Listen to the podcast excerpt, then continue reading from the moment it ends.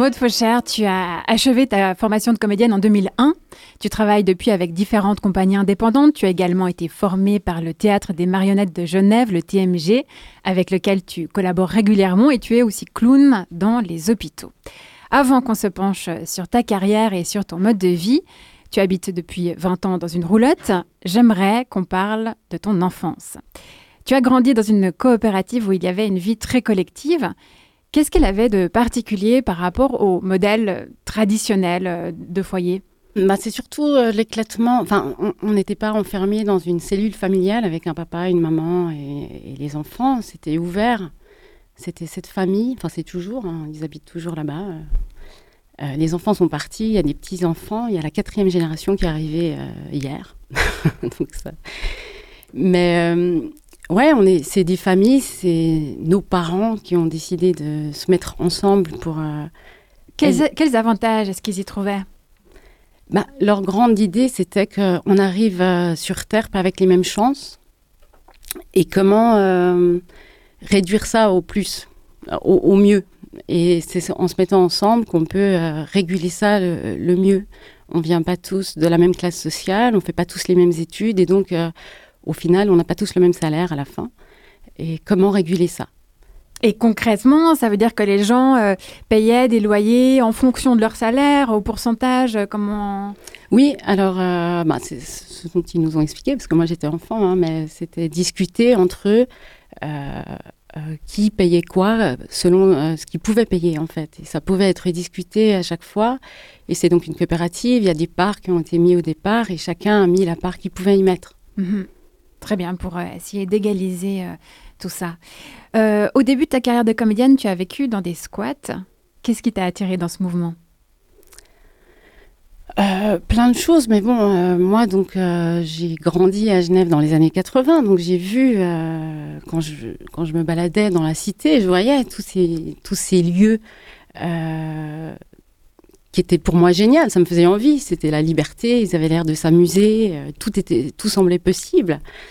Et donc quand j'ai commencé à sortir en tant qu'ado, ben j'allais là-bas en fait. Et euh, je voulais faire ça, je me disais quand je serais grande, ben je ferais ça. Mais qu'est-ce qui t'attirait euh, C'était la liberté avant tout? Ouais, un sentiment qu'il y avait une place pour chacun.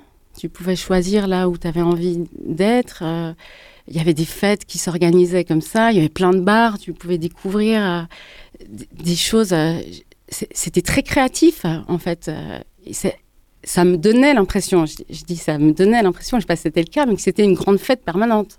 Ok. Il y avait et, une impulsivité joyeuse.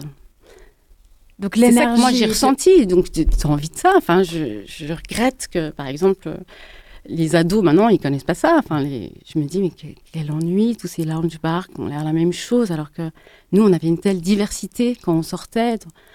Une effervescence euh, et une énergie porteuse. À la disparition des squats, avec un collectif, vous avez investi un terrain pour vivre en roulotte. Tu y résides toujours aujourd'hui. Euh, qu'est-ce que vous recherchiez il y a 20 ans quand vous vous êtes installé Alors, euh, ça fait pas 20 ans que je vis en roulotte. Hein. Euh, c'était en quelle année Mon fils, il avait 3 ans et il a eu 18 ans. Là. Donc voilà, ça fait pas tout à fait 20 ans. Et puis, c'est en construction. En tout cas, pour ma part, il y avait des gens qui vivaient déjà en roulotte et c'était leur volonté. Moi, c'était pas ma volonté de base. Je me suis jamais rêvé de vivre en roulotte en soi. Moi, je voulais vivre avec des gens euh, je voulais construire des projets ensemble et euh, justement un peu à la fin de la période squat, on était dans une maison qui était trop petite pour, toutes pour, pour nous accueillir tous, donc on a acheté des roulottes pour agrandir la maison. Ça crée des chambres supplémentaires autour.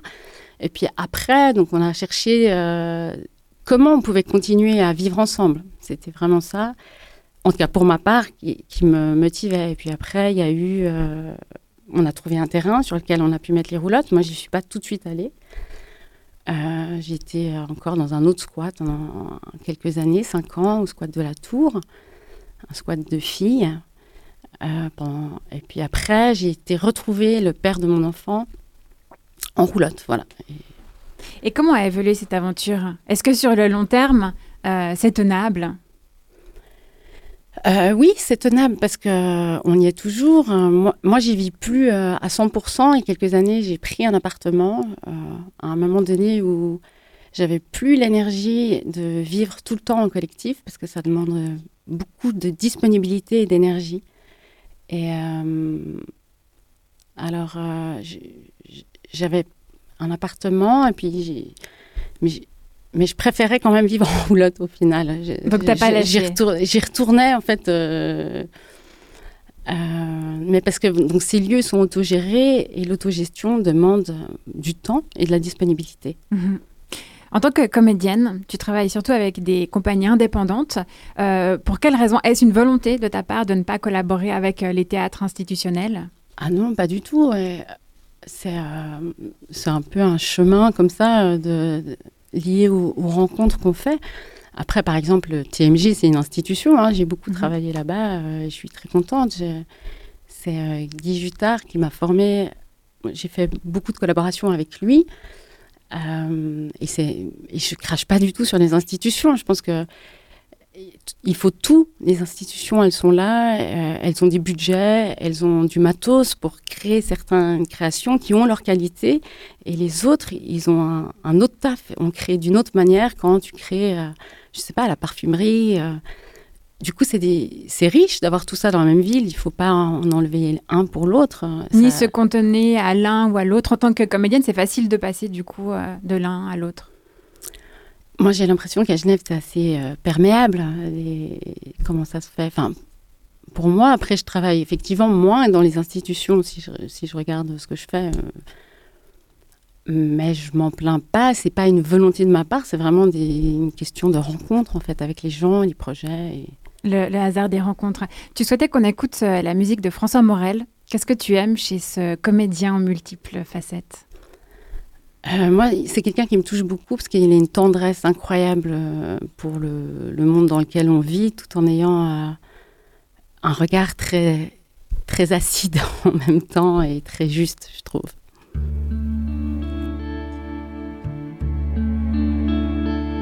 C'est pourquoi qu'on vit, papa. C'est pourquoi qu'on vit. J'en sais rien, mon Wistiti, je sais vraiment pas. Peut-être pour admirer au 14 juillet le feu d'artifice dans un ciel d'été. Peut-être pour fabriquer un château de sable que la mer va emporter. C'est pourquoi qu'on vit, papa. C'est pourquoi qu'on vit. Vous êtes dans Midi Bascule. Aujourd'hui, nous recevons la comédienne et clown Maude Fauchère. Tu fais écouter cette chanson à ton fils, je crois? Alors, pas particulièrement cette chanson, mais oui, je disais que c'était. J'essaie de lui faire écouter François Morel ces temps pour euh, qu'il oublie un peu Henri Dess, parce que ça fait cinq ans qu'on écoute Henri Dess et j'ai reçu Plan-Plan. Elle est géniale, hein, mais. Ça va un moment. Ça va un moment, voilà. en 2019, tu crées avec le Melmac Théâtre le spectacle pour enfants Un bébé à livrer. Il s'agit d'une adaptation de la bande dessinée de Benjamin Renner. Quelle envie a fait naître ce spectacle? Euh, alors c'est déjà euh, l'histoire d'une amitié pour euh, c'est Olivier Carrel et, Jacques Douplat qui sont des amis. on avait envie de faire un spectacle ensemble parce que j'avais moi travaillé avec Olivier, Olivier avait travaillé avec Jacques, mais on s'était jamais retrouvés les trois. Et moi avec Jacques, je travaillais à Picloun. Enfin bref, on voulait faire une création les trois. Et puis, euh, ben, on adore, euh, on adore les, productions de Benjamin Renner. Je ne sais pas si vous le connaissez, c'est un dessinateur, cinéaste. Et, et cette histoire parle d'amitié. On s'est reconnu là-dedans, donc on avait envie de, de, faire une adaptation. Et c'est aussi, euh, alors, quand on cherchait qu'est-ce qu'on voulait faire, etc., c'est des discussions qu'on avait sur qu'est-ce qu'on avait envie d'amener aux enfants et pourquoi. Et, je me souviens que Jacques, il m'avait raconté que sa fille, euh, suite aux attentats qu'il y avait eu en France, euh, maintenant, il faisait plus les... Ah, nous, on avait, quand on était petit à l'école, on faisait les, les, journées quand il y avait le feu, fallait, les exercices pour s'il y a le feu.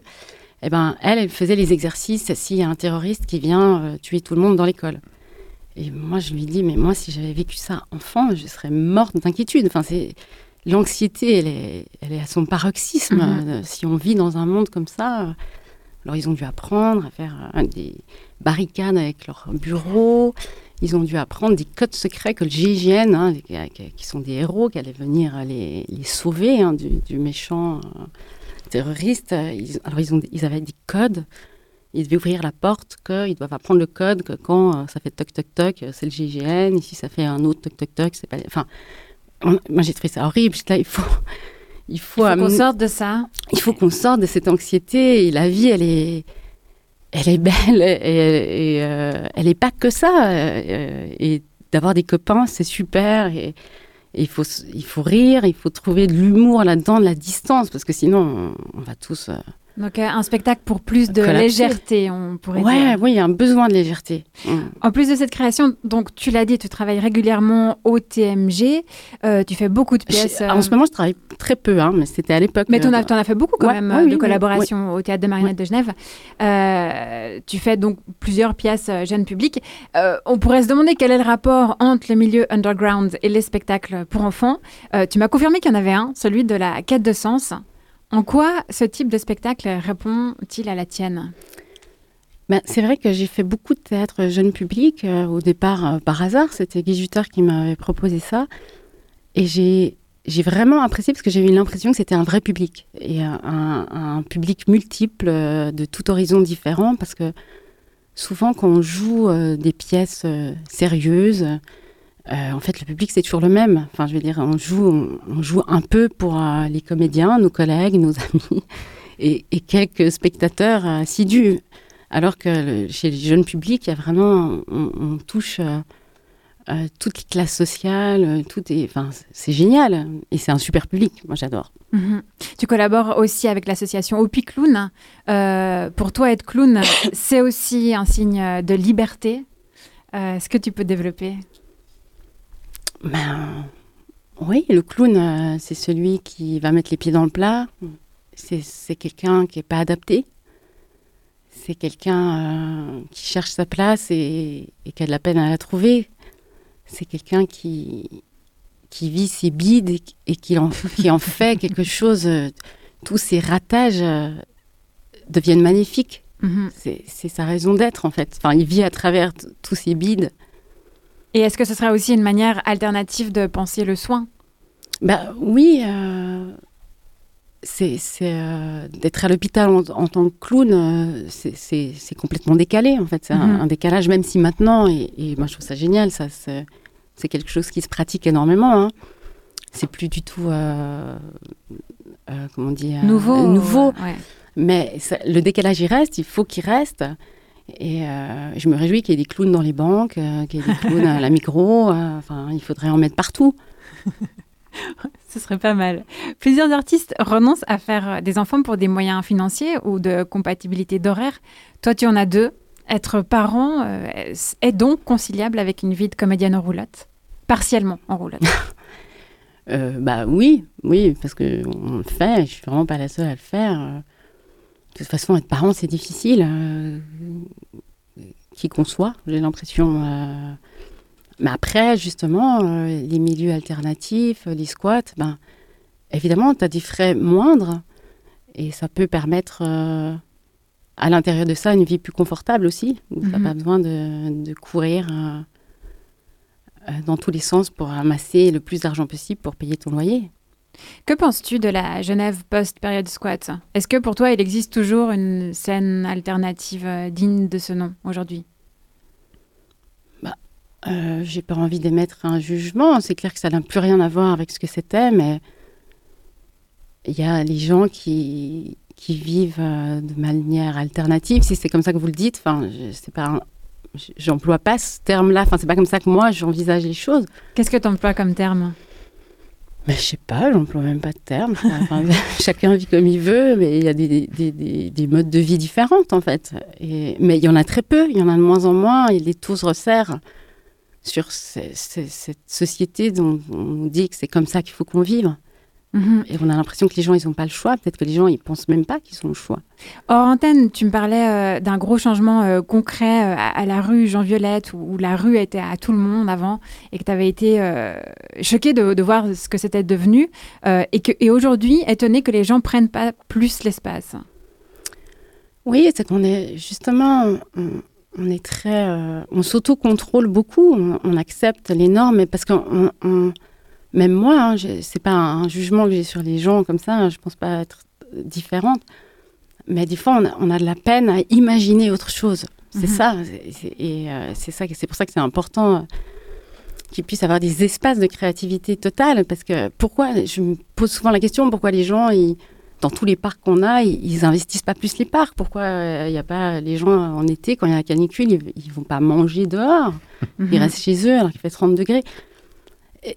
Parce qu'ils y pensent pas, parce qu'on leur dit que c'est interdit, parce qu'on leur dit que c'est pas à eux, alors que ben, c'est à nous. Enfin, c'est, la ville nous appartient. Enfin, les choses nous. Enfin, voilà. Pourquoi on la prend pas plus On attend que tout soit normé, réglé. On nous dit comment faire. On nous donne un une marche à suivre.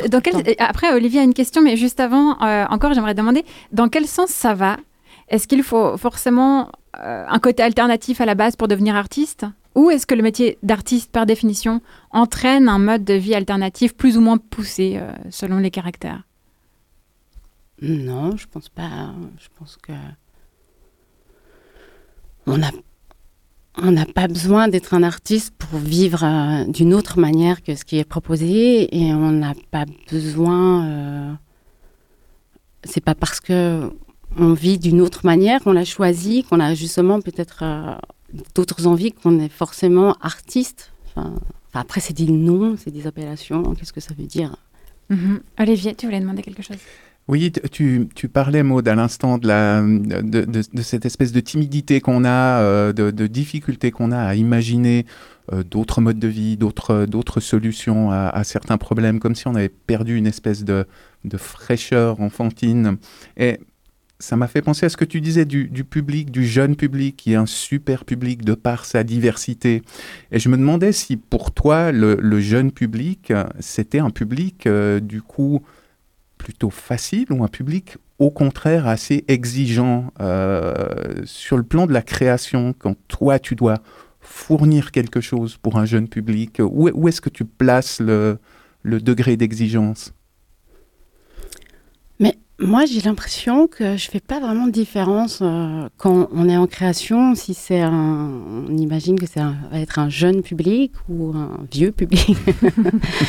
euh, il euh, y a un respect. Euh, enfin, moi, je respecte les gens qui, qui, vont venir nous voir. Du coup, j'ai envie, enfin, j'ai envie de passer un message, j'ai envie de faire mon travail au mieux de ce que je pense. Quel que soit l'âge qu'ils ont. Et, et, que surtout, moi, je rêve de spectacles tout public. je trouve dommage qu'on fasse encore tant de différences entre le jeune public et l'autre public ou un public euh, intelligent et peut-être un autre. Enfin, moi, ce que j'adore j'ai travaillé dernièrement euh, avec euh, Steven Matthew et qui lui, il fait des spectacles tout public et j'ai adoré ça parce que j'ai, dans la salle, on voyait que les adultes, les ados et les enfants, euh, euh ils prennent pas forcément la même chose, ils n'ont pas la même compréhension, ils ont pas.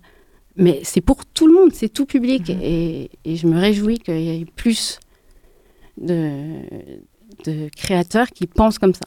Eh bien, moi aussi.